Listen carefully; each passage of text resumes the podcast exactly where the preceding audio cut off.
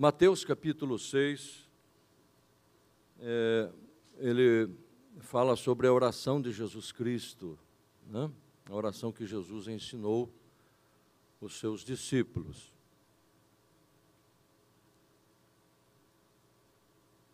Então, o versículo 9 diz assim: Portanto, vós orareis assim: Pai nosso, que estás nos céus, santificado seja o teu nome. Venha o teu reino, seja feita a tua vontade, assim na terra como nos céus. O pão nosso de cada dia, dá-nos hoje, e perdoa-nos as nossas dívidas, assim como nós perdoamos os nossos devedores. E não nos induzas à tentação, mas livra-nos do mal. Porque teu é o reino, é o poder, é a glória para sempre. Amém. Pode assentar-se, meu irmão.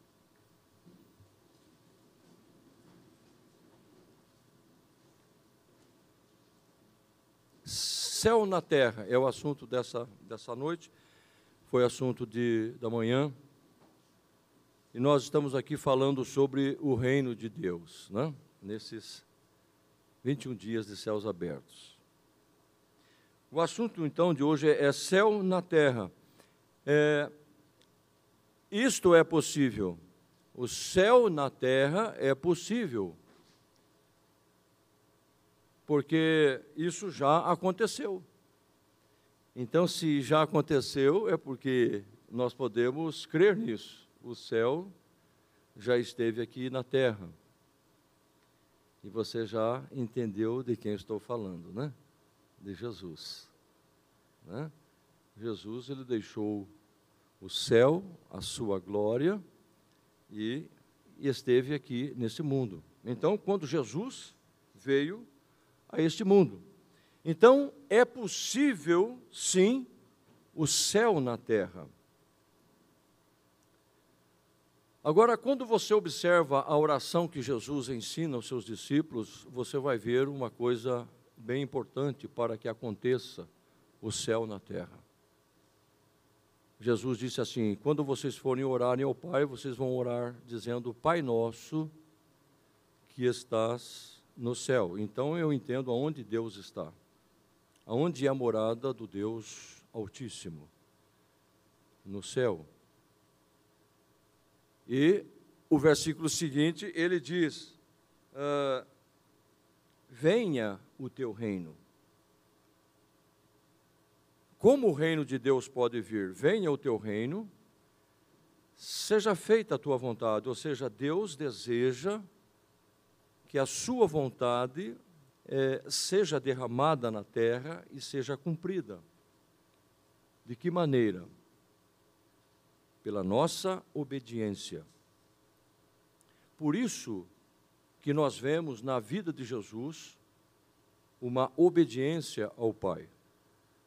Então, quando Jesus desceu do céu, ele se submeteu a, ao Pai, a obedecer ao Pai em todas as coisas. Paulo fala isso aos Filipenses, né? que Jesus se eximiu de toda a sua glória, é, fazendo-se servo e habitando entre nós. É o que Jesus diz no Evangelho de João, Jesus diz isso no Evangelho de João 14, versículo 23. Jesus disse: Se alguém me ama, é, obedecerá a minha palavra.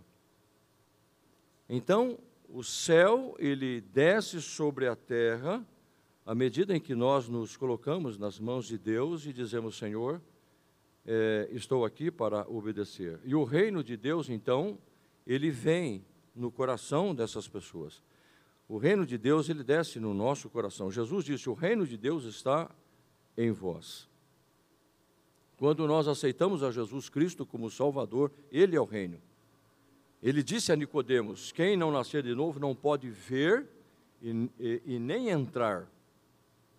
Então nós só vamos conseguir ver Jesus, ou ver o reino a partir de Cristo Jesus. Por isso que as pessoas viam os milagres de Jesus e não conseguiam ainda vê-lo como Messias, como o Rei dos Reis e Senhor dos Senhores. Então eu vejo na oração de Jesus a, a disposição, a disponibilidade em obedecer aquilo que Deus tem para nós. E então cumprir-se a vontade de Deus na terra. E eu diria, uh, nesse momento, sem medo de errar, que o céu é um modelo para vivermos aqui na terra. Nós precisamos de um modelo, nós precisamos é, olhar para alguém e, e como viver nesse mundo. Então, os céus na terra é a, a cidadania do reino de Deus, como Deus, como Deus quer que vivamos neste mundo. E, e, que os propósitos de Deus serão estabelecidos, executados na terra, sim, por meio de cada um de nós, por meio da igreja do Senhor Jesus. Então, céu na terra é aquilo que Jesus disse na oração do Pai Nosso: Venha o teu reino, seja feita a tua vontade, assim na terra como é no céu. A vontade de Deus, ela é executada plenamente no céu, como Deus deseja. E ela precisa ser executada nesta vida, neste mundo. Enquanto não estivermos no céu, podemos pedir então que o céu desça. Enquanto nós não estivermos no céu, nós podemos pedir para que o céu desça.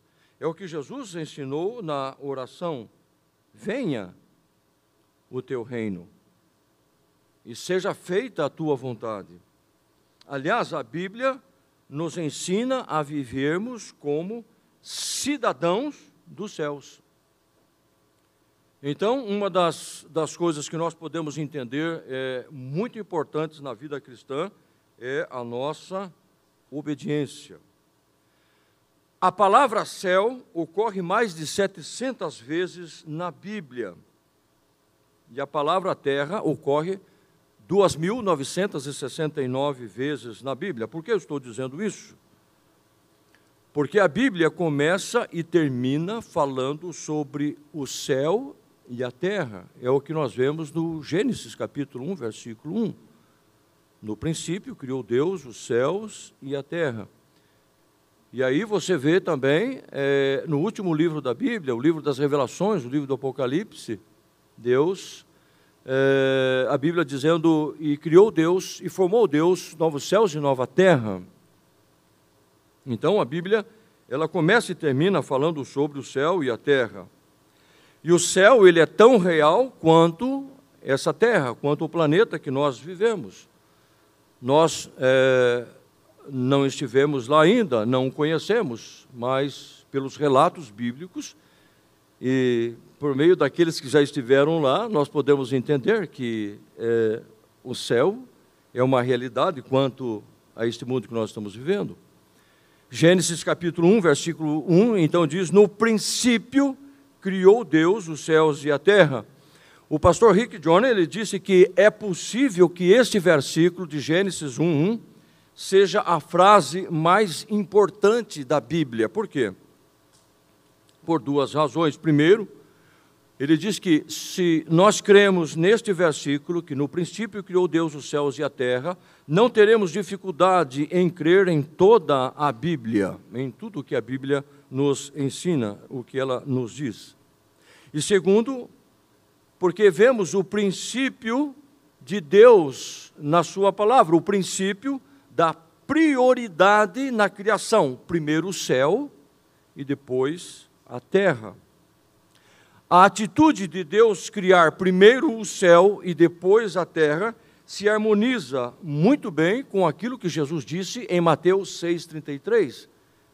Mas buscai primeiro o reino de Deus e a sua justiça, e todas estas coisas, coisas que nós necessitamos, serão acrescentadas. Então eu quero fazer um, um, paralelo do céu e da terra, isto porque a terra precisa, se desejamos que, é, como cidadãos do reino, representar o reino, nós precisamos desejar o reino de Deus entre nós. Então, eu vou estar falando sobre o céu e sobre a terra. O céu é um lugar inexplicável. Palavras humanas certamente não conseguem descrevê-lo.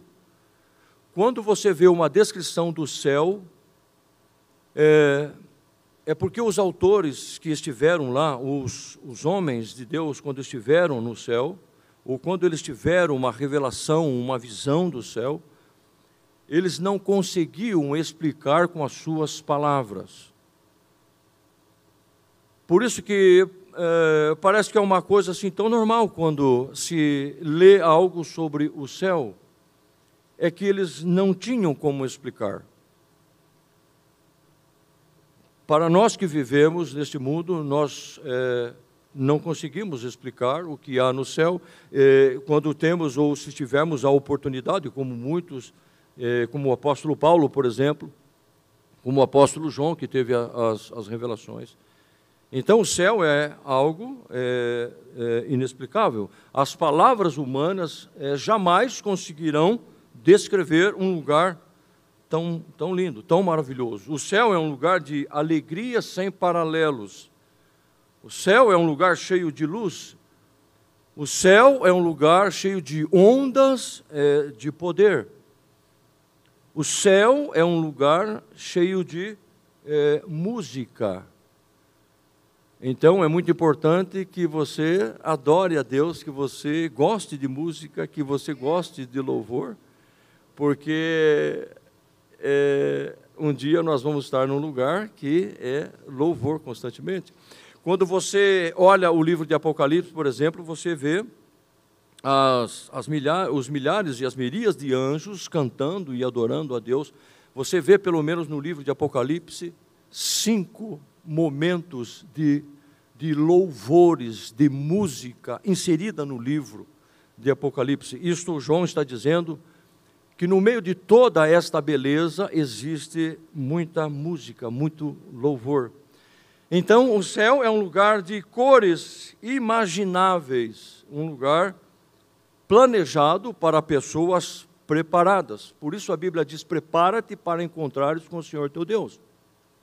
O céu é um lugar que está é, é um, um lugar que está preparado e as pessoas que vão para lá têm que estar preparadas. Então, o céu é um lugar perfeito e organizado. Tudo no céu é bonito e maravilhoso.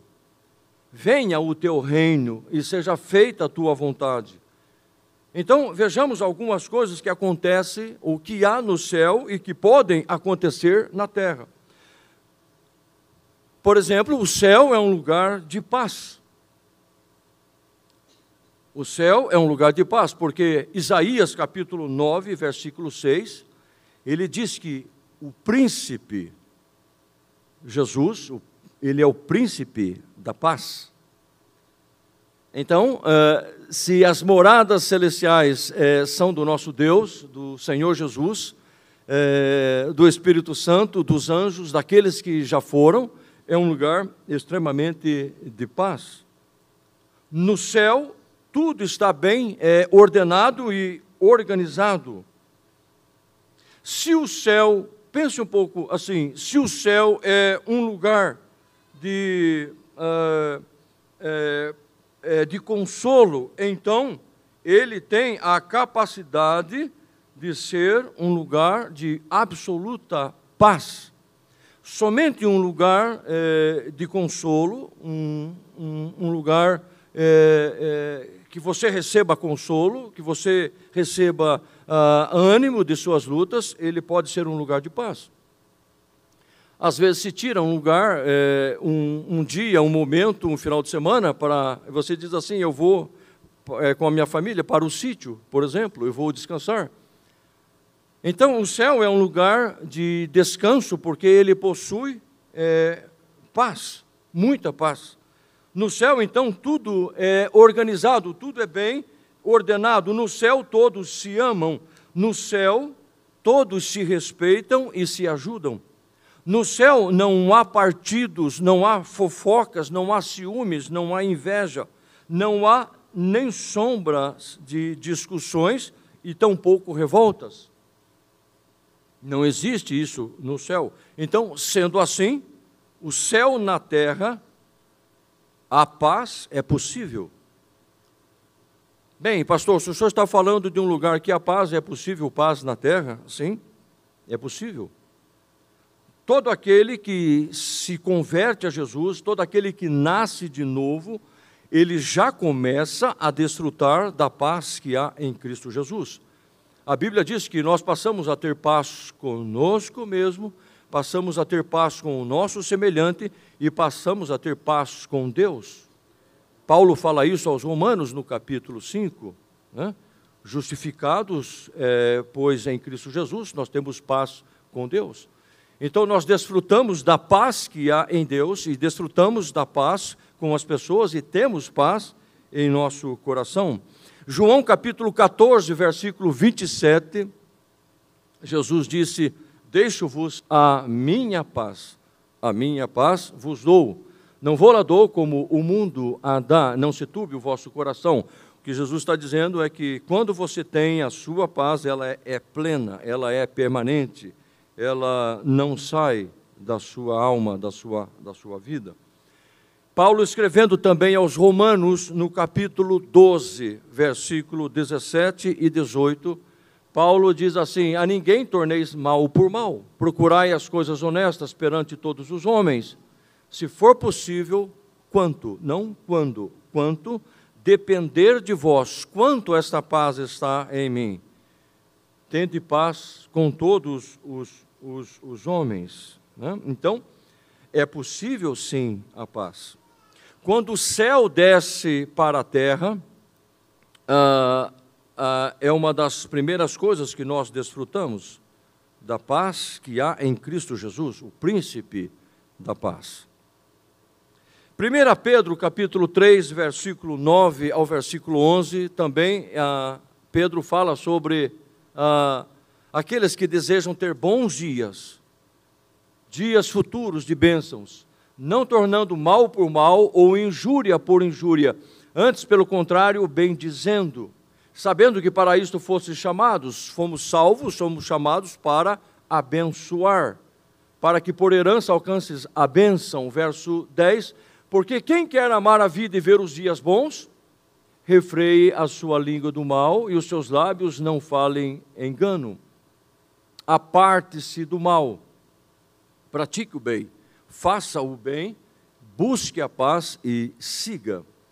Então Jesus está dizendo: é, Eu tenho paz, eu ofereço paz, você vai ter paz. E quando nós encontramos paz, nós devemos seguir. É, os céus na terra. Então nós podemos desfrutar desta paz que há em Cristo Jesus nesta terra, quando nós conhecemos Jesus Cristo como Senhor e o nosso Salvador, a verdadeira paz. O céu é um lugar onde se faz a vontade de Deus. Nós lemos isto na oração de Jesus. O céu é um lugar onde se faz a vontade de Deus. O céu é um lugar de descanso, sim, mas não um lugar de ociosidade, não um lugar de preguiça. No céu, a vontade de Deus é realizada de forma plena, é, perfeita, completa. No céu, todos executam a vontade de Deus. No céu, não há dificuldade em fazer a vontade de Deus. Não existe dificuldade. Não existe, isso é difícil, isso não consigo, isso não posso. Isso não existe no céu. Então, quando o céu desce à terra, nós podemos fazer a vontade de Deus. Aquilo que pareça impossível pode ser possível agora. Então, tudo no céu é feito de forma completa, adequada e com excelência. No céu, todos estão conscientes das suas tarefas e das suas posições. Todos os servos, os quatro seres viventes que estão no, nos céus, os, os anjos, as miríades de anjos, eles sabem o que devem executar. Os 24 anciãos que estão em volta do trono lançam as suas coroas diante daquele que está assentado no trono. Eles sabem o que fazem, o que devem é, realizar. Sendo assim, o céu na terra, fazer a vontade de Deus é possível. Diga assim comigo: fazer a vontade de Deus na terra é possível sim. Olha o que Paulo disse em 1 Coríntios, capítulo 15, versículo 58. 1 Coríntios 15, 58. Portanto, meus amados irmãos, sede firmes, firmes, inabaláveis e constantes, sempre abundantes. Olha o termo que ele usa quando se é, é, executa a vontade de Deus, sempre abundantes na obra do Senhor, sabendo que o vosso trabalho não é vão no Senhor. Aquilo que nós fazemos para Deus não será esquecido, é, ele será sempre lembrado, ele é sempre lembrado. Aliás, Deus tem sido tão bom para nós, não é verdade, irmãos? E olha que coisa interessante é, nós podemos observar na oração de Jesus. Jesus disse assim: ah, Venha o teu reino, seja feita a tua vontade na terra, assim como é no céu. E aí ele diz assim: O pão nosso de cada dia dá-nos hoje Perdoa as nossas dívidas, assim como nós perdoamos os nossos devedores, e não nos induza às tentações. Essas três necessidades nós vamos é, ter suprimento. Quando nós fazemos a vontade de Deus, quando nós trazemos o reino de Deus para a terra. Então, há uma promessa, sim, de que nós vamos ser ajudados é, por Jesus. Olha o que está em Romanos no capítulo 12, Romanos 12, o versículo 2. Paulo diz assim: ah, e, não, e não vos conformeis com este mundo, mas, mas transformar-vos pela renovação do vosso entendimento, para que experimenteis qual seja a boa, agradável e perfeita vontade de Deus. A vontade de Deus ela é boa, a vontade de Deus ela é agradável, a vontade de Deus ela é é, perfeita. Olha o que diz agora, versículo 6 desse mesmo capítulo. Então, Paulo começa a descrever os dons que nós recebemos. Deixa eu dizer uma coisa: quando nós é, viemos para esse mundo, nós não viemos de qualquer maneira. Deus nos preparou. Deus colocou dentro de nós capacidade. Deus nos deu talentos, Deus nos deu dons naturais, Deus nos deu dons espirituais. Os talentos e os dons naturais nós é, é, recebemos no nosso nascimento. Quando você está sendo, estava sendo gerado no ventre da sua mãe, você estava recebendo os dons naturais de Deus. Quando nós aceitamos a Jesus Cristo, nós recebemos os dons espirituais, pneumáticos. São os dons que recebemos pelo Espírito Santo, pelo poder do Espírito Santo. Então, os dons aqui, Paulo está dizendo, de modo que tendo diferentes dons, segundo a graça que nos é dada, se é profecia, profecia aqui é proclamar, falar, pregar, seja ela segundo a medida da fé. Se é ministério, ministério quer dizer servir, seja em servir, seja em ministrar. Então, aquele que tem o ministério, o dom de servir, faça isso, sirva mesmo. E quem serve, ele não vê o que tem que fazer, ele simplesmente serve, é o seu dom. Você olha para ele e fica pensando: eu não tenho coragem de fazer o que esse irmão faz, mas é o dom dele, é assim mesmo. É ministério, é ministrar. E ele diz: se é ensinar, haja dedicação ao ensino, o verso 8, ou que exorta, né? Aquele que tem uma palavra sempre de ânimo, de coragem. Uma pessoa está numa situação é, precisando de ajuda, essa palavra, essa pessoa vem então com uma palavra de exortação. Palavra de exortação, ela não empurra mais a pessoa para baixo, ela eleva a pessoa para cima.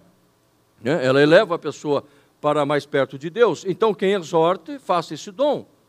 O que reparte, é, Paulo está falando de pessoas que são extremamente generosas, são pessoas que têm a mão, como se diz, aberta para é, repartir. Por isso ele diz: faça isso com liberalidade. O que preside, aquele que lidera, faça com cuidado. O que exercita misericórdia com alegria. Você entende porque no céu as coisas são executadas e nós podemos executar, sim, a vontade de Deus nesta terra, porque Deus nos capacitou Deus nos deu dons, talentos e dons espirituais.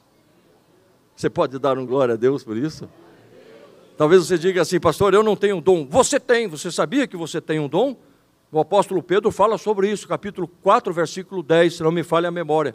Né? Cada um é, é, trabalhe ou ministre de acordo com o dom que recebeu de Deus. Você tem um dom, irmão, o negócio talvez você não saiba, mas a hora que você começar a executar o seu dom, você vai entender que você tem ele sim. Tá bom? Muito bem, meus irmãos. Então, sendo assim, uh, o céu na terra, nós podemos fazer a vontade de Deus, é, com certeza. O céu é um lugar puro e santo. Lá os homens e as mulheres são puros. Lá nunca entrará a maldade ou o pecado. Os pecadores que entrarem lá terão que estar lavados, terão que ser lavados pelo sangue de Jesus. Satanás está excluído desse lugar. Lá não entra pecado, não entra maldade. Os demônios não passam nem perto deste lugar. A Bíblia diz, a, a, o apóstolo Pedro, na sua epístola, ele fala né, que ao nosso redor estão os anjos de Deus. Né? Os, uh, o salmista diz que os anjos do Senhor acampam-se ao redor daqueles que o temem e os livra. Então, quando as coisas acontecem, é, elas estão acontecendo numa, numa distância ao derredor. Né? No céu não existe bêbados, não existe pessoas imorais ou corruptos. Lá não há necessidade de prisões, cadeias ou reformatórios. Lá no céu não há trevas, não há escuridão. Lá no céu não existe nem sombra. Tudo no céu é luz porque onde há sombra, há escuridão. Então, no céu não tem nem sombra. Né? Então, sendo assim, o céu na terra é a santificação é possível. Se os moradores dos céus, e a Bíblia diz, eles são santos, e quando o céu desce à terra, Deus deseja que os seus cidadãos, que os cidadãos do reino sejam pessoas santificadas. Veja o que está em Hebreus capítulo 12, versículo 14. O escritor aos Hebreus ele diz assim, ó, é, capítulo 12, versículo 14: Segui a paz com todos, segui a paz com todos, e a santificação, sem a qual ninguém verá o Senhor. Veja o que Pedro também escreveu, capítulo 1, 1 Pedro, capítulo 1, verso 15 e 16 mas como é santo aquele que vos chamou. Então Deus está dizendo assim, ó, desde o dia em que eu chamei você e que você veio, me aceitou como né, teu Salvador, o Rei deste reino, sede vós também santos, porque é em toda a vossa maneira de viver. O versículo 16, porquanto está escrito, sede santos, porque eu sou santo. Onde está escrito isso? o versículo anterior, e lá também no livro de Levítico fala sobre isso.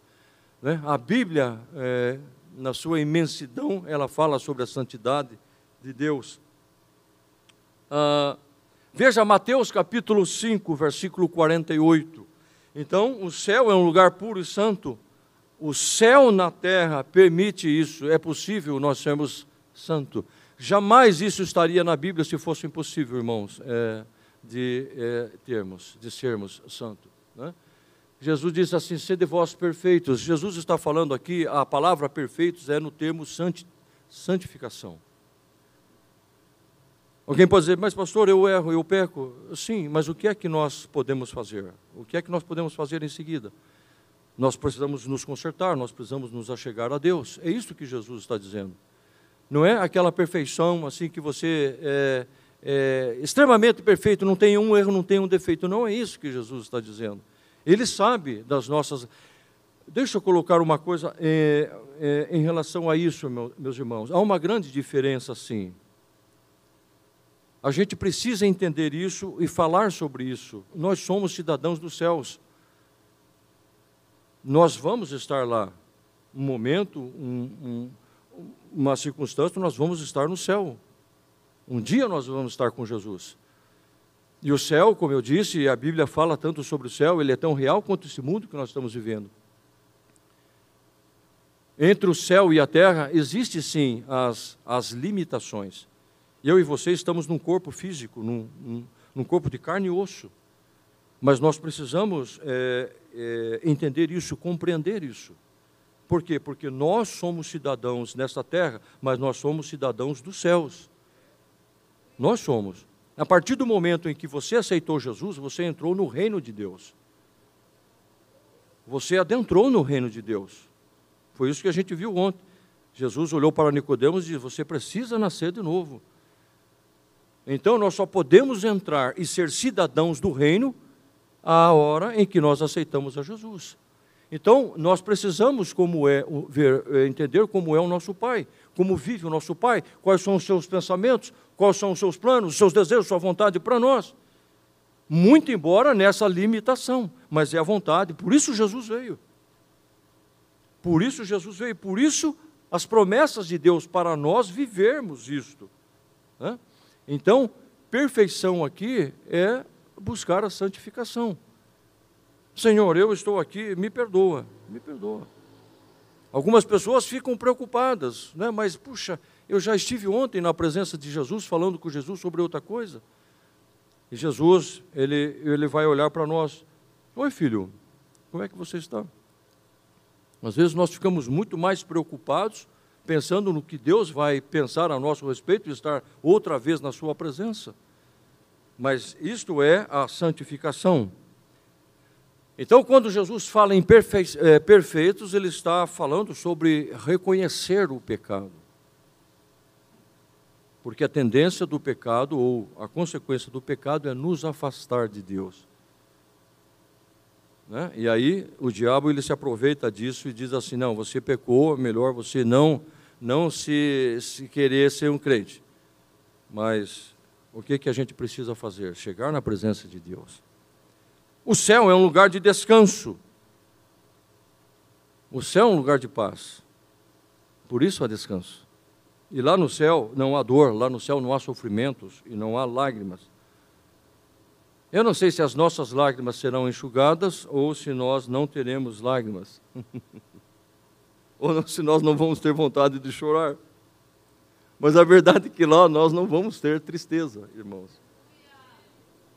Você nunca vai ver alguém no cantinho do céu sentindo tristeza, chorando por alguma coisa. Por que, está chorando? Ah, não existe isso no céu. Né?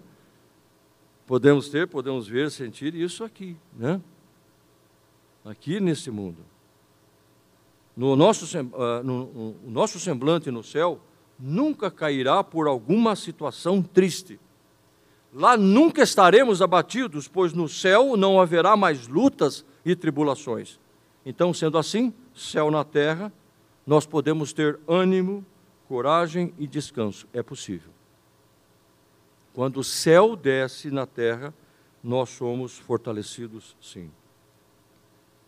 Quando nós aceitamos a Jesus como Salvador nesta vida, nós começamos a desfrutar do descanso, do alívio que Jesus nos promete. Mateus 11, 28, Jesus disse: Vinde a mim, todos vós que estáis cansados e sobrecarregados, e eu vos aliviarei. É isso que nós podemos entender, irmãos.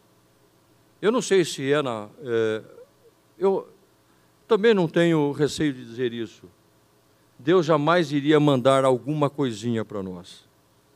O que Deus manda para nós, o que Deus faz na nossa vida, é o suficiente para a gente viver aqui nessa vida.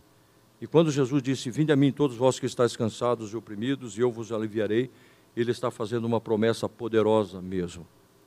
Basta olhar para o nosso passado, quando a gente chegou em Jesus. Como era a nossa vida? Atribulada, cheia de lutas, uma canseira, Estávamos cansados pela nossa religiosidade, pelos nossos tipos de cultos de servir a Deus antigamente. Mas hoje Jesus nos deu alívio e descanso. Agora, olha para uma promessa maravilhosa de Deus em Isaías 40, versículo 31. Né? Essa é uma promessa, olha irmãos, nós somos privilegiados, né? templo das águias. Tem uma promessa aqui de Deus. Ó. Mas os que esperam no Senhor renovarão as suas forças, subirão com asas como águias, correrão e não se cansarão, caminharão e não se fatigarão. Esta é uma promessa de Deus de fortalecimento, de graça para a nossa vida. Né? Essa é uma, uma promessa de Deus para aqueles dias né, de cansaço, aqueles dias turbulentos da nossa vida. Mas eu vou esperar no Senhor e Ele vai, é, Ele vai renovar as minhas forças e eu vou subir. Então é uma promessa de Deus, é uma promessa do céu para a terra. No céu não há doenças e nem enfermidades. No céu não existe pessoas doentes ou enfermas. Doenças incuráveis não entram no céu.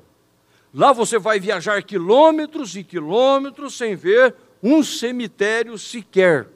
Você não vai ver uma procissão funeral. Coveiros e caixões não existem no céu.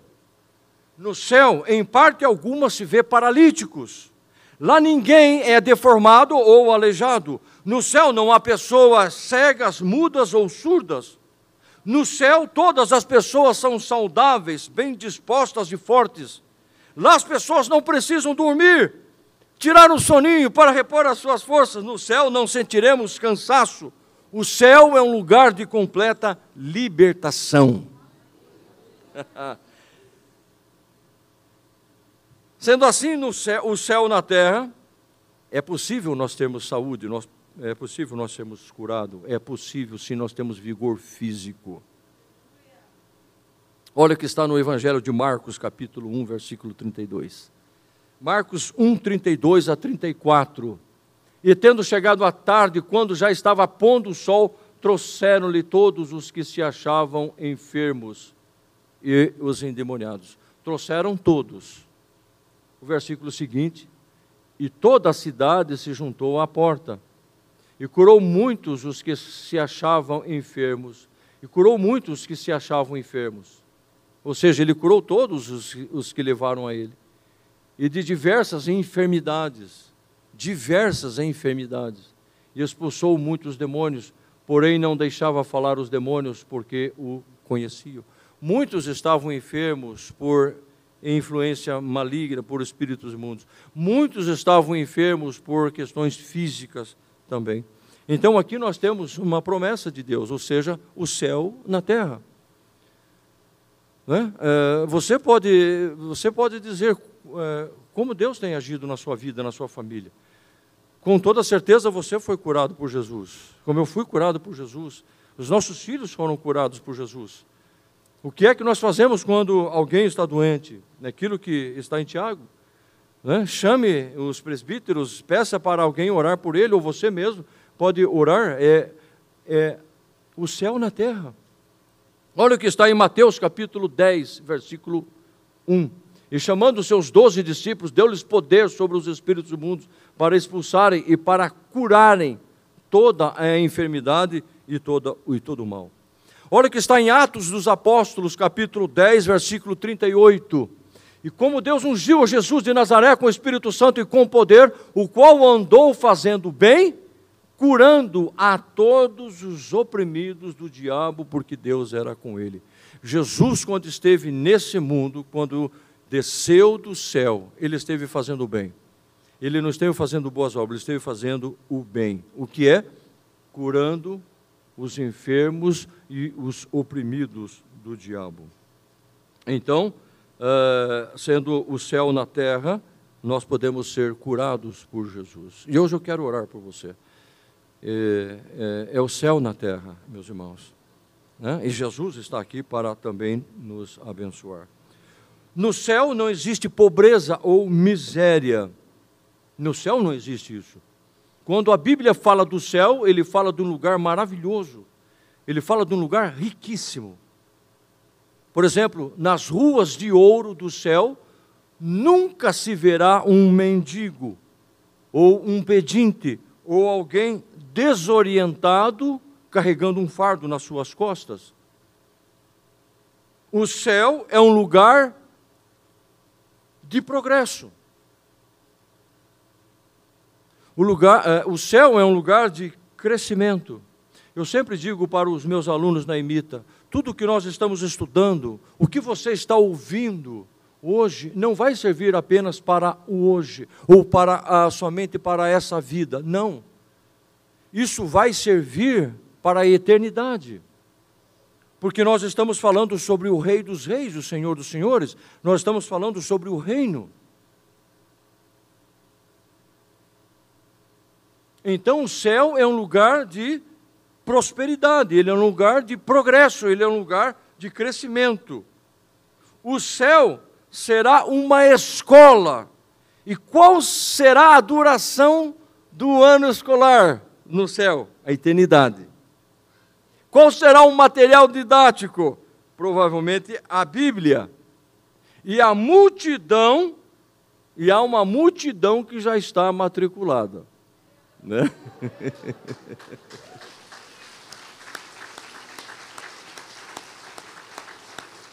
Irmão, eu, nós estamos falando de algo que nós estamos vivendo na terra, mas somos abençoados pelo céu e nós vamos estar no céu. Né? Então, no céu não existe pobreza, lá será um lugar de todos os cidadãos, vindo de todas as épocas, de diferentes nações. Então, no céu ah, haverá pessoas de todas as nações. E não se preocupe com o idioma, se você vai falar e, vai, e a pessoa vai entender, ou se alguém vai falar com você e você vai entender. Não, não se preocupe com isso. Lá no céu todos vamos se entender. Viu? Eu não sei que língua vai predominar, né? eu só sei que o oxigênio no céu, como diz o pastor Juan Carlos Ortiz, o, oxigênio no céu é o amor. Né? Você vai respirar amor no céu. Paulo diz: Santos permanece a fé, a esperança e o amor. O maior desses três é o amor. Quando estiver no céu, não vai precisar mais de fé. Você já está com Jesus. Não vai precisar mais de esperança. Você já estará com Ele. Mas o amor jamais, né? jamais acaba, como diz Paulo em 1 Coríntios 13. Né? Então, no céu haverá é, é, o amor. Né? No céu não se verá desigualdade social. Sendo assim, o céu na terra crescer desenvolver é possível. O céu é um lugar de progresso, de crescimento. E o que é que Deus deseja para nós aqui, como cidadãos do reino? Crescimento. Você jamais vai ver na Bíblia né, que é, para parar, para ficar estagnado. Não, para crescer. Olha o que diz em Filipenses capítulo 2, versículo 12 e versículo 13. Filipenses 2, 12 e 13. De sorte que, meus amados, assim como sempre obedecesse, não só na minha presença, mas muito mais agora na minha ausência, assim também operai. Essa palavra também quer dizer desenvolver. Desenvolva a sua salvação. Em outras palavras, devemos crescer na nossa salvação. A salvação é o primeiro passo, né? É a primeira porta que se abre para nós. Nós precisamos ser salvos. É o início de tudo. Né? É, o, é o início do caminho, é a largada para onde nós vamos, por onde nós vamos é, seguir Jesus. Né? Veja também em Efésios capítulo 4, versículo 11. Efésios 4, 11. E ele mesmo deu uns para apóstolos, outros para profetas, outros para evangelistas, outros para pastores e mestres. Por quê? Verso 12 querendo ele, ou querendo o aperfeiçoamento dos santos. Quem são os santos? Aqueles que já morreram? Não, os santos somos nós. Irmã, você é uma santa. Irmão, você é um santo de Deus. Então nós somos santos. Por quê, pastor? Porque nós fomos santificados pelo sangue de Jesus. Todo aquele que aceitou Jesus, ele é santificado ele é santificado, ele também é justificado. Você é declarado justo diante de Deus. Você não tem mais culpa. Quando você aceitou Jesus, os seus pecados foram perdoados, então você se tornou justo. Deus olha para você sem pecado. E então começa né, a, o crescimento, desenvolver. Desenvolver a vossa salvação querendo o aperfeiçoamento dos santos para a obra do ministério, para a obra de Deus. Por que, que Deus estabeleceu os dons de ministérios, profeta, apóstolos, profetas, evangelistas, pastores e mestres, para o aperfeiçoamento, para o crescimento, para a capacitação dos santos. Nós falamos aqui há pouco sobre os dons espirituais, os dons naturais, para a edificação do corpo de Cristo. A edificação do corpo de Cristo. Então, isto aqui é o céu na terra, é o propósito de Deus, é o que Deus deseja para as pessoas do seu reino. O céu é um lugar permanente, o céu jamais será conquistado, o céu jamais será dividido ou dominado por algum inimigo. Fica tranquilo, irmãos. Lá no céu não se fala adeus. Adeus. Tchau. Até, tal, talvez até algum dia. Não, lá no céu não existe separação. No céu não existe despedidas. Isso é desconhecido no céu. No céu não haverá solidão. No céu não haverá guerras, não haverá motins e não haverá revoluções. Sendo assim, o céu na terra, viver juntos como família é possível. É possível. Olha o que diz em Mateus 16, 18. Veja o que Mateus registrou. E também eu te digo que tu és Pedro, e sobre esta pedra edificarei a minha igreja, e as portas do inferno não prevalecerão.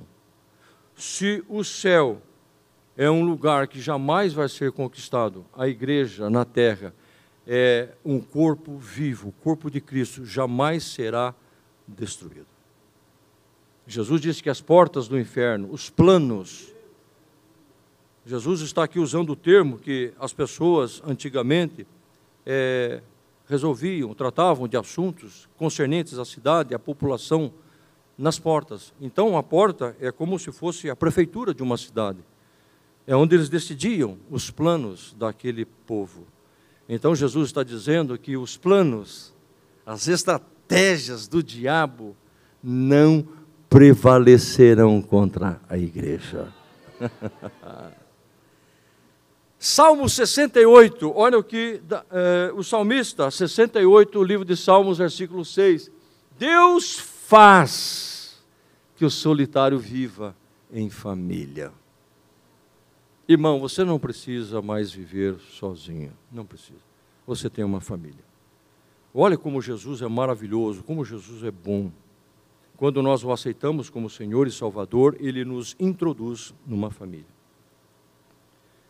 é como nós nascemos. Quando nós nascemos fisicamente, era isso que Jesus explicava para Nicodemos, quando nós nascemos fisicamente, nós somos introduzidos numa família.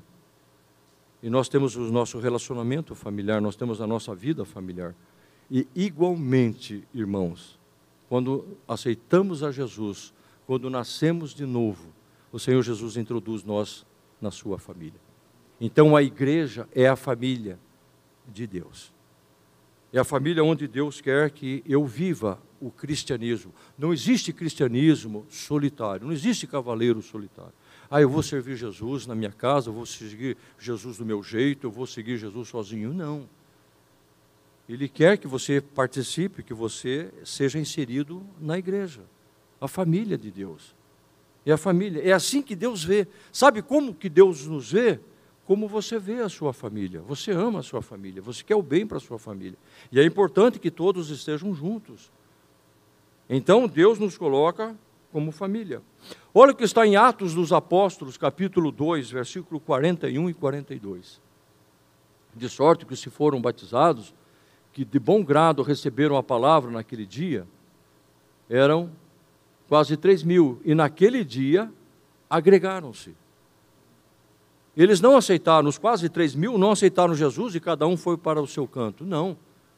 E olha, tinha muita gente ali naquele dia que vieram de outras partes, mas eles já começaram a agregar-se na igreja. Eles já começaram a viver como família. É muito importante, meus irmãos, muito importante.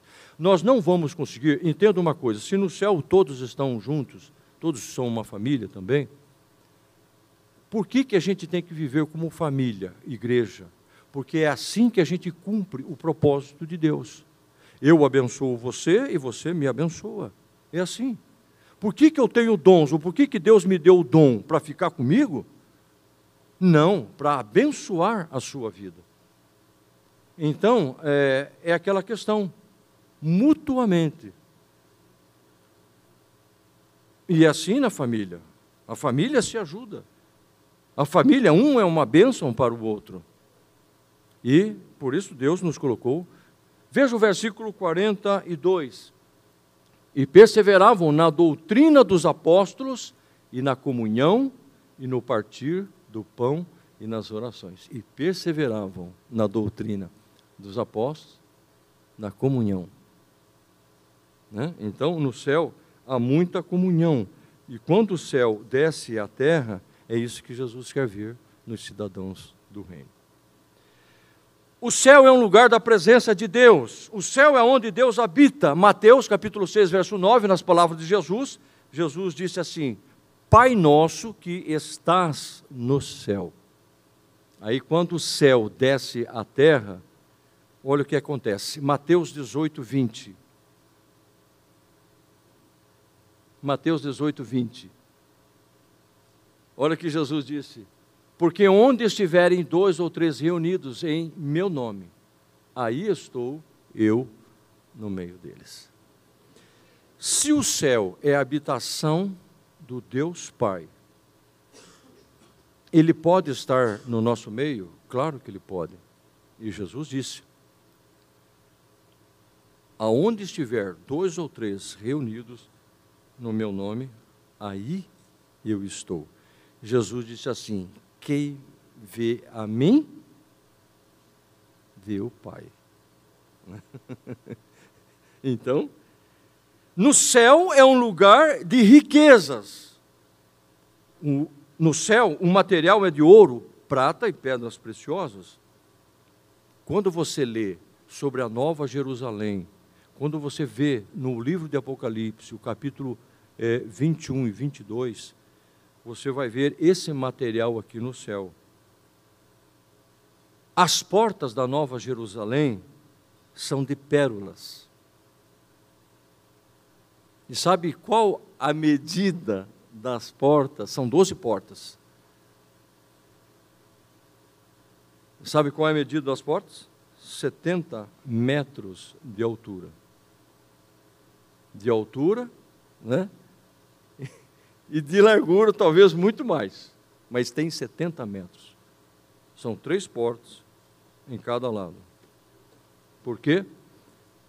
Porque é, em cada porta está as tribos, ou três tribos de Israel, que são doze portas. Nos fundamentos dessa cidade estão ah, o nome dos doze apóstolos, e nas portas estão ah, o nome dos das tribos de Israel. Então você imagina uma pérola do tamanho de 70 metros. Nós não vemos isso, não conhecemos isso. Mas lá no céu tem. Então o céu é um lugar riquíssimo, muito, muito riquíssimo. As ruas são de ouro, lá não existem materiais que nós usamos aqui. É aquilo que eu falei, nós estamos numa vida, nós estamos num corpo de carne e osso. E por isso Deus permite que o céu desça na terra, para nós começarmos a desfrutar. Olha o que diz em 2 Coríntios, capítulo 8, versículo 9. Então, se o céu desce na terra, é possível eu conquistar, eu ter aquilo que eu preciso, aquilo que até mesmo eu posso desejar, querer. Olha o que Paulo disse, porque já sabeis a graça do nosso Senhor. A graça. A graça do nosso Senhor Jesus Cristo, que sendo rico, ele está falando quando Jesus veio a essa terra, quando Jesus veio. Ele sendo rico, por amor de vós, se fez pobre, para que pela sua pobreza enriquecesseis. Então, Jesus veio em forma humilde. E ele voltou para o céu. E ele continua a nos abençoar. Veja quantos tesouros Deus já nos deu na nossa vida, os dons, os talentos. Olha o que Paulo diz em Filipenses 4:19. Olha que palavra de Paulo.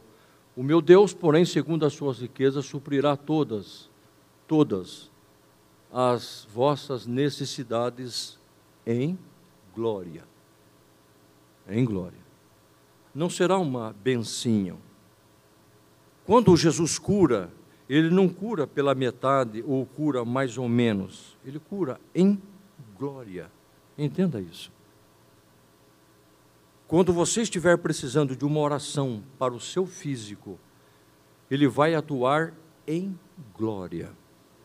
O que existe no céu, o que existe no seu reino, em glória, por Cristo Jesus. Evangelho de Lucas, capítulo 22, verso 35. E disse-lhes: Quando vos mandei sem bolsa, alforge ou sandálias, Faltou-vos, porventura, alguma coisa? E eles responderam: Nada, não faltou nada. Eu estava pensando, quando você lê um texto desse, Jesus mandou primeiramente 12, depois Jesus mandou mais 70. No mínimo, nos tempos de Jesus, ele mandou mais de 80. Mais de 80. Que fossem, pregassem o evangelho do reino, curassem os enfermos, os paralíticos, ressuscitassem os mortos. E Jesus pergunta para eles depois, né? quando eles retornam, quando eles dão um feedback para Jesus: faltou alguma coisa? Alguém de vocês teve alguma falta de alguma coisa? Teve alguma necessidade? Ele disse, e eles disseram: nenhuma, nada. No céu há muita riqueza. O céu é um país ou uma cidade, entenda como você desejar, riquíssimo. E no céu está o nosso Pai. O nosso Pai. Porque foi isso que Jesus disse: quando você começar a orar, entenda que você tem um Pai. Diga assim: Pai nosso. Pai nosso que estás no céu. É isso que Jesus estava nos ensinando, para entendermos que nós temos um Pai. O céu é um lugar perfeito. No céu, o aspecto daqueles que já partiram. Talvez você fique pensando né, naquelas pessoas que já foram. Como é que elas estão? Elas estão aonde? Aqueles que partiram salvos estão com Jesus, estão nos braços de Jesus, estão desfrutando disso. E eles, é, eles estão muito bem. E provavelmente eles não estão fisicamente como partiram. Talvez pessoas mais idosas. Mas o semblante deles é mais jovem. O que eu estou dizendo, irmãos? Tudo será perfeito. Os cabelos, os dentes, os ossos, não haverá mais rugas, não haverá mais a, a falta de audição, de visão, essas coisas serão perfeitas. No céu ninguém anda corcunda, arcado ou com muletas, ninguém continuará a usar pinos ou aparelhos. No momento em que subirmos no arrebatamento, essas coisas vão ficar. Lá no céu não entra isso. Até porque o teu corpo, o nosso corpo, será glorificado. Então, meus irmãos, sendo assim, o céu na terra, é, ser curado, ser livre de doenças e enfermidade é possível, sim. E eu quero ler um texto que está em Lucas capítulo 13, versículo 10. Olha comigo, Lucas 13, versículo 10. E Jesus ensinava no sábado numa das sinagogas e Eis que estava ali uma mulher que tinha um espírito de enfermidade. Havia já 18 anos. Aquele espírito de enfermidade estava há 18 anos naquela mulher. E, é, e ela andava curvada. O mundo dessa mulher era o olhar para baixo. E, e não podia de modo algum. Ela tenha buscado ajuda, mas nada poder resolver. Versículo seguinte, versículo 12, vendo Jesus, chamou e disse-lhe, mulher, estás livre da tua enfermidade. Verso 13, e pôs as mãos sobre ela e logo se endireitou e ela glorificava a Deus. É céu na terra, irmãos. É céu na terra. Né? É a bondade de Deus, é o amor de Jesus é, em nos curar, em nos abençoar. No céu, a cura. Pense assim, irmãos: o seu Pai está no céu. E você pode falar com ele. Jesus disse assim: quando vocês orarem, orem assim. Ou seja, você pode é, adentrar mesmo na oração de que Jesus ensinou. E nós temos um Pai, que Ele está no céu, e esse lugar é maravilhoso. E Deus tem cura. Deus tem é, prosperidade, sim. Deus tem crescimento para mim, sim. Deus tem paz para mim, sim. Deus tem. Deus tem tudo isso. E eu quero encerrar com um último assunto. O céu é um lugar de festa e por isso nós podemos festejar. Nós podemos ser alegres, nós podemos ser felizes, sim, meus irmãos. As lutas tentam nos abater, os problemas da vida tentam nos encurralar, mas nós podemos ser muito felizes nesse, nesse mundo, com Jesus. Com Jesus é possível sim ser feliz, porque Jesus é a razão da nossa alegria. Só o fato de sabermos que fomos perdoados e que vamos morar no céu.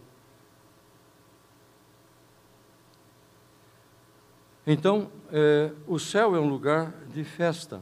Eu queria é, colocar isto aqui de uma maneira para você que, assim, tudo que nós fazemos aqui nos, na terra, ela, ela é ou ela pode ser refletida no céu.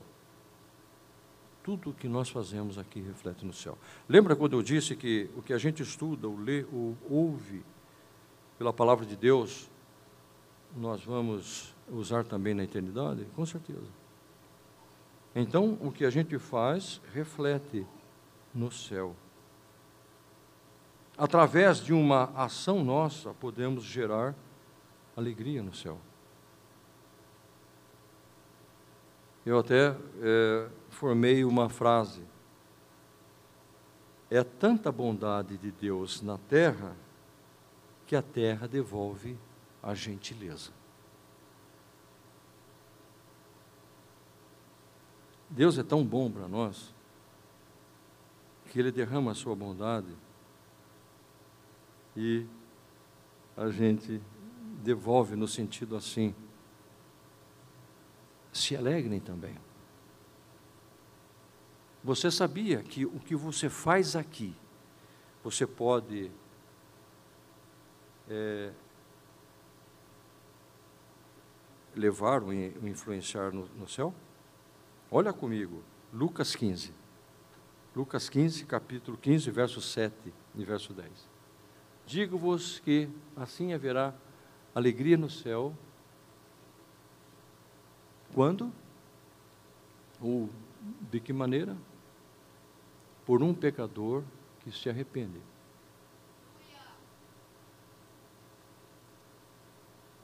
Irmãos, nós somos cidadãos dos céus, do reino. Não vá pensar que a gente tem que pensar em fazer só coisa aqui, porque tudo que fizer aqui vai ser esquecido e depois nós vamos viver uma outra vida lá. Não, não é isto. Não é. Não é isso que a Bíblia ensina. Vai ser uma vida diferente. Seremos as mesmas pessoas, mas num corpo glorificado. Mas aqui nós somos cidadãos do céu. Então, digo-vos assim que haverá alegria no céu por um pecador que se arrepende. Quem é um pecador? Ou aonde está esse pecador? Aqui, na terra.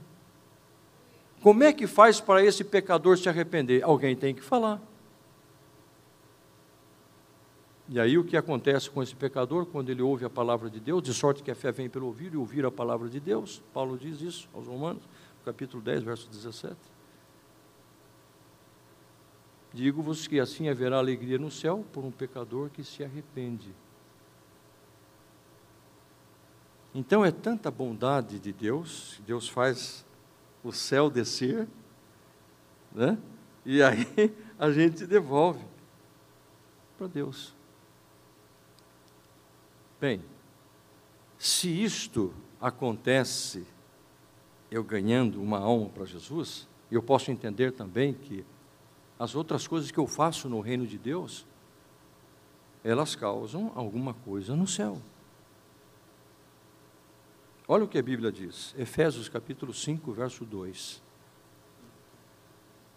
E andai em amor, como também Cristo nos amou e se entregou, agora olha agora, e se entregou a si mesmo por nós, em oferta e sacrifício a Deus em cheiro suave. O que é cheiro suave aqui? Como é que eu posso entender um cheiro suave? É, tem o suave e tem o forte? cheiro suave é um cheiro agradável. Alguém de vocês aqui assou a carne hoje? Alguém assou a carninha hoje? A gente acha que cheiro gostoso só tem quando a gente assa uma carne. E eu pergunto para você, quando você faz um churrasquinho na sua casa, chama a sua família, alguns amigos seus, e você assa aquela carninha, o cheiro é bom? Claro que é. O cheirinho gostoso. Você está passando, às vezes, perto de uma churrascaria, né? Alguém, né? um vizinho, um próximo está assando uma carne ali, você já. Que cheiro gostoso. Quando Jesus morreu na cruz, quando ele deu a sua vida por mim e por você, o sacrifício que ele fez subiu como um cheiro suave. A gente, é difícil acreditar nisso, porque a gente é terreno. A gente está habituado a assar carne e a achar que só a carne tem cheiro. Ou o bolo, quando a irmã coloca no forninho para assar, é isso. O que nós fazemos aqui, meus irmãos, reflete no céu. Eu acredito que cada sacrifício tem um cheiro suave. Por exemplo, quando você vem aqui para o altar, ou quando nas suas orações você diz assim, aquilo que Paulo escreve aos Romanos no capítulo 12: Rogo-vos, irmãos, pela compaixão de Deus, que apresentei os vossos corpos em sacrifício santo e agradável a Deus. Você sabia que essa oração tem um cheiro. Eu tenho que crer nisso. Se é um sacrifício, algo está sendo queimado. Se algo está sendo queimado, está subindo uma fumaça. Está subindo um aroma. Se você queima um capim, sobe aquela fumaça. Agora, você queima a tua vida no altar de Deus, entrega para Deus, faz uma entrega, uma renúncia, e você acha que não vai subir um aroma? Claro que vai. É o que Paulo diz. A oferta, o sacrifício de Jesus foi um cheiro suave. Olha o que está lá no Pentateuco, no Antigo Testamento. O sacrifício. Deus, Deus atentava, Deus olhava, mas subia um cheiro. Está no livro de Apocalipse também que as nossas orações, elas estão no Malaquias também fala isso, num odre de Deus. Estão num recipiente. Irmãos, as nossas orações estão num recipiente de Deus. Orações que nós já falamos com Deus e a gente acha que Deus não nos responde, um dia vão ser respondidas. Um dia essas orações serão derramadas. Elas sobem. E está no livro de Apocalipse isso. As nossas orações é como um, um cheiro. Ela sobe como um cheiro. Então, tudo que eu faço, meus irmãos, que você faz, com as tuas mãos, com a tua mente, com o teu coração, com o teu corpo, para Jesus, terá recompensa. Sobe como um cheiro suave. Opa, esse cheiro de alguém que está oferecendo a sua vida em sacrifício. Eu acho que é assim que, que sobe no céu.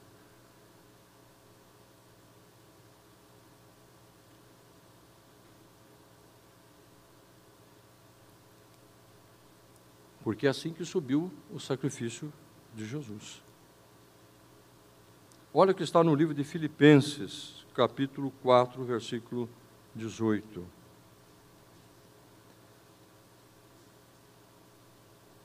Mas bastante tenho recebido e tenho abundância. Cheio estou, depois que recebi de Epafrodito, um irmão em Cristo. O que da vossa parte me foi enviado, como cheiro de suavidade e sacrifício agradável e aprazível a Deus. Quando você dá uma oferta, ela chega como um sacrifício. Quando você entrega o teu dízimo, é um cheiro de sacrifício. Quando você ora por alguém, uma ação tua por alguém é um sacrifício. Por isso Paulo diz assim: sede abundantes mesmo, faça mesmo, faça mesmo. Seja abundante na obra do Senhor. Então, meus irmãos, não tenha receio, não tenha receio de fazer aquilo que precisa fazer. Ontem, na pregação, eu dizia: se você tem alguém que você conheça que precisa de Jesus, que precisa ser salvo, Pegue o envelope. Se hoje você quer fazer isso, se você quer ter uma ação nesse sentido, ou em alguma outra área da sua vida, talvez você queira apresentar a sua vida em sacrifício santo e agradável a Deus. Talvez você quer se expressar para Deus de alguma outra forma. Mas saiba de uma coisa, vai chegar como um aroma suave vai. Amém? Vamos ficar em pé na presença do Senhor?